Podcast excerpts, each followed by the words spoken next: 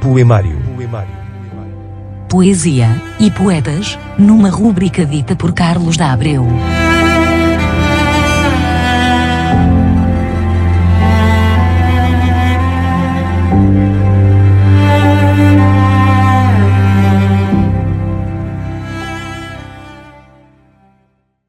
De Jesus Lissano, o poema Fuga da Estufa. Conto. Umas quantas flores decidiram fugir da estufa. Queriam respirar ar livre, perfumar e adornar como todas as flores. A estufa, diziam, é o cárcere das flores. Se sairmos da estufa, podemos viver como flores.